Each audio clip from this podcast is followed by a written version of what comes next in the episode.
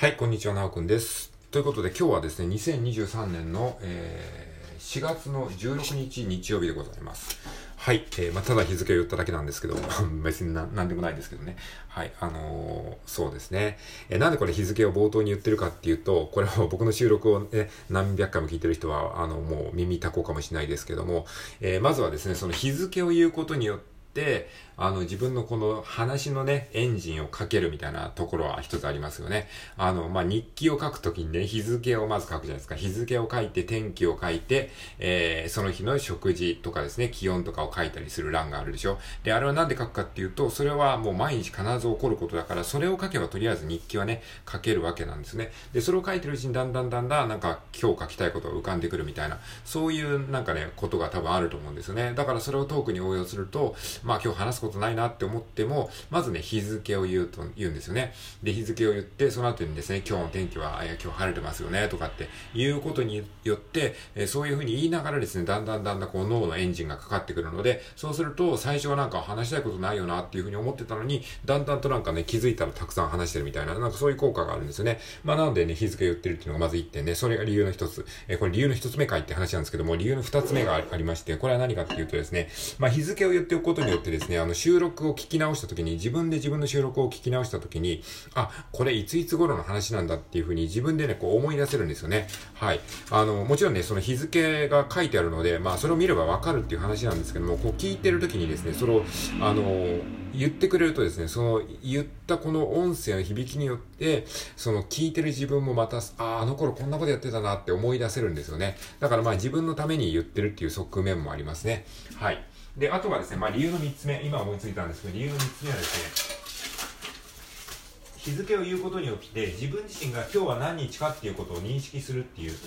効果がありますね。はい。えっ、ー、と、日付を言うことによって、あ、今日、そうだ、もう4月半分過ぎたんだってね、気づけますよね。はい。まあ、そういったね、えー、効果があります。はい。ということでね、えっ、ー、と、冒頭に日付を言うという話だけでも2分過ぎてしまいましたけどね、あの、限られた12分の貴重な2分ね、30秒弱をね、もう使ってしまったわけなんですけれどもね、はい。あの、これを聞いてくださってる皆様の、えー、貴重な2分30秒を、あの、日付の話で使ってしまったということで、ちょっと申し訳なく思ってるんですけども、はい。まあ、なんでこんな話をね、こう、つらつらしてるかっていうと、まあ、こういう時は大体ね、話すことがない時なんですよね。話すことがない時にこうやってね、あの、しょうもない話でね、時間を、あの、繋いでしまうんですけど、まあ、今日はね、あの、話すことないんですよ。話すことないんだけど、収録ボタンを押してね、今こうやって、あの、即興で話しているわけなんですよね。で、こうやってね、あの、もう、収録放送もね、1900何回もやってるとね、こういう、あの、ゲートができるようになってくるわけなんですよ。うん。で、まあ、今日はですね、あの、話すことはないとはいえ、ちょっと話したいことがあって、話すことあるんかいって、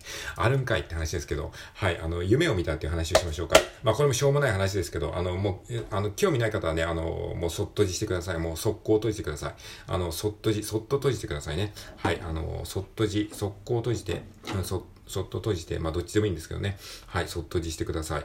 これから僕、僕が見たね、夢の話をします。まあ、何の有益性もないですよ。全くね、聞いても意味がないですし、本当に、あの、しょうもない話なので、あの、絶対に、あの、聞かないでほしいんですよ。もうむしろね、聞いてほしくないんですよね。だから、あの、もう、興味ない方は、今すぐ、あの、もう、×ボタンを押して、あの、停止ボタンを押してください。はい。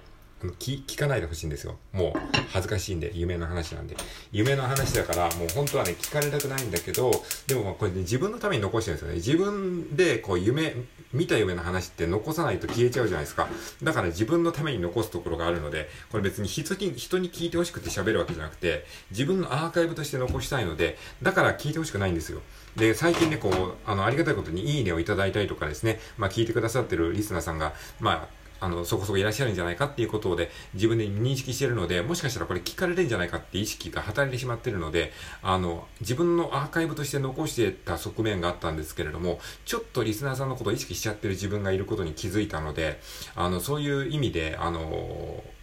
聞かれたくないんですよ。だからアーカイブとして、自分のアーカイブとして残すので、はい、前置き長いよって話ですよね。あの、じゃあこれからちょっと夢を見たっていう話をしますけど、あの、あ、もうこれ聞いてる人いないですよね。あの、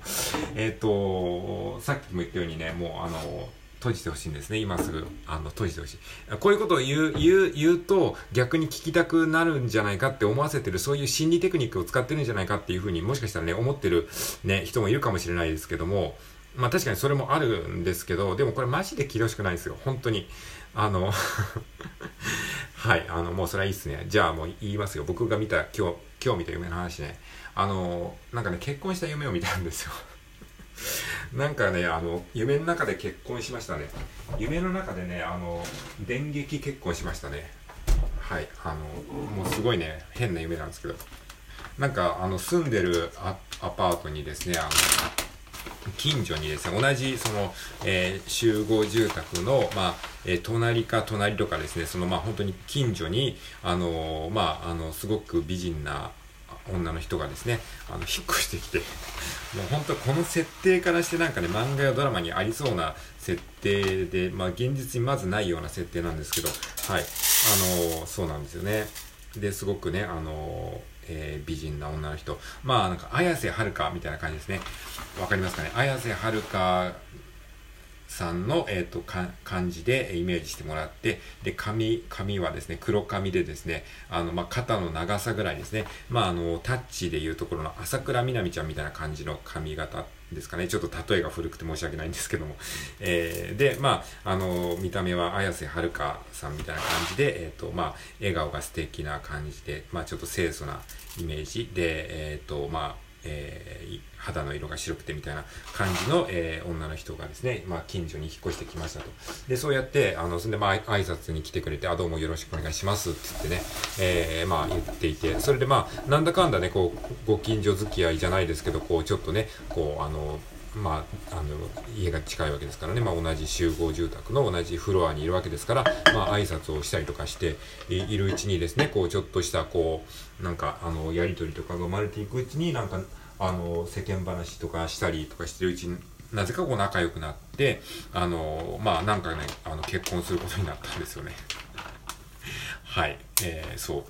う。でね、その、同じ同じこのね、集合住宅にも他にもね、あの、僕と同じような、あの、立場の男性がいてですね、で、結構ね、そ他の人もね、明らかにその子にアタックしてるっぽい感じがあるんだけど、でもなぜか僕が、あの、結婚するみたいな感じになったんですよね。はい。えー、っていうことがあってね。で、その、ね、あの女の子がね、まあ、綾瀬はるかさん似てるので、まあ、はるかちゃんって仮に呼びましょうか。で、そのはるかちゃんがですね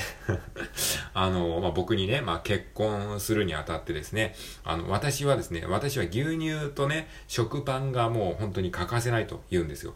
もう本当にもう毎日、もう毎日牛乳は飲むし、えー、毎日食パン、食パンね、パン食べるし、だからもうこれはもう家にいつもないと本当困るから、だからもし、そのなんかで、外に出て帰ってくるときに、あの、もしかしたら LINE とかするかもしれないから、その時に、あの、牛乳と食パン忘れずに買ってきてっていう風に、あの、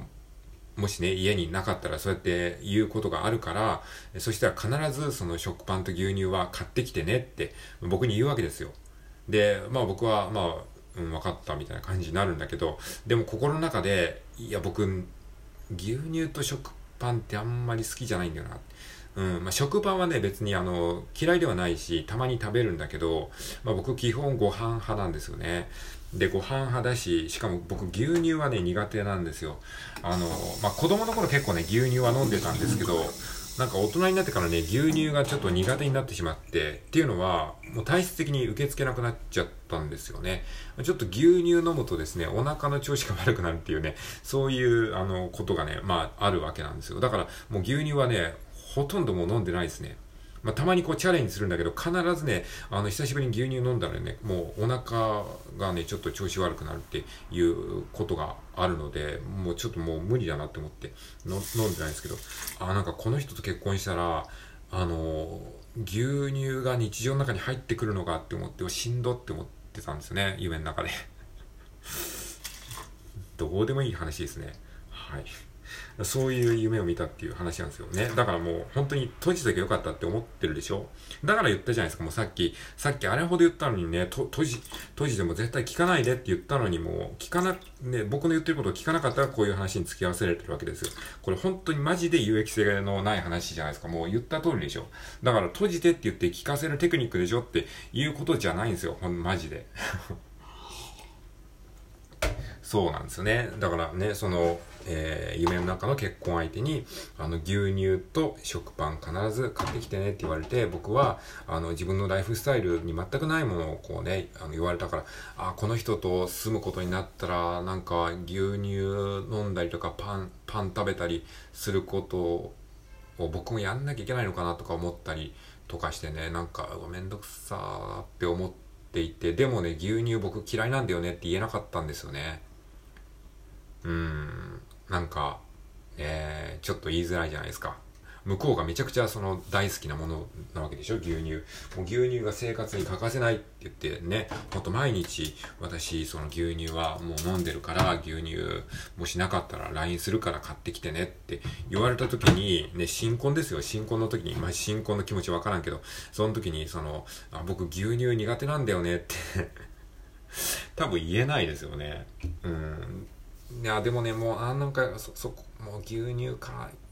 いや、もう絶対嫌だな、牛乳飲みたくないな。ああ、でもまあ別に飲まなきゃいけないってわけでもないし、とか。いや、食パンもね、もう別に僕パン食派じゃないから、そんなパンを日常的に食べるとか、あんましたくないんだよな。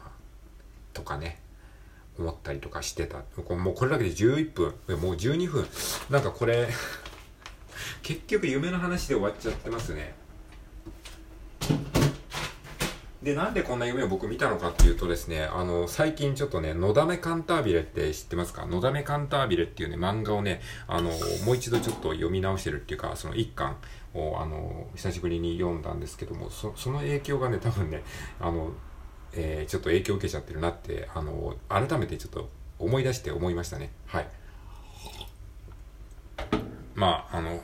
ね、ほんと非常にどうでもいい話だったでしょ？もうこれも過去史上一番どうでもいい話ですね。今回の話は。はい。ということで、あの、まあ、あの、夢のお話でした。はい。聞いてくれてありがとうございました。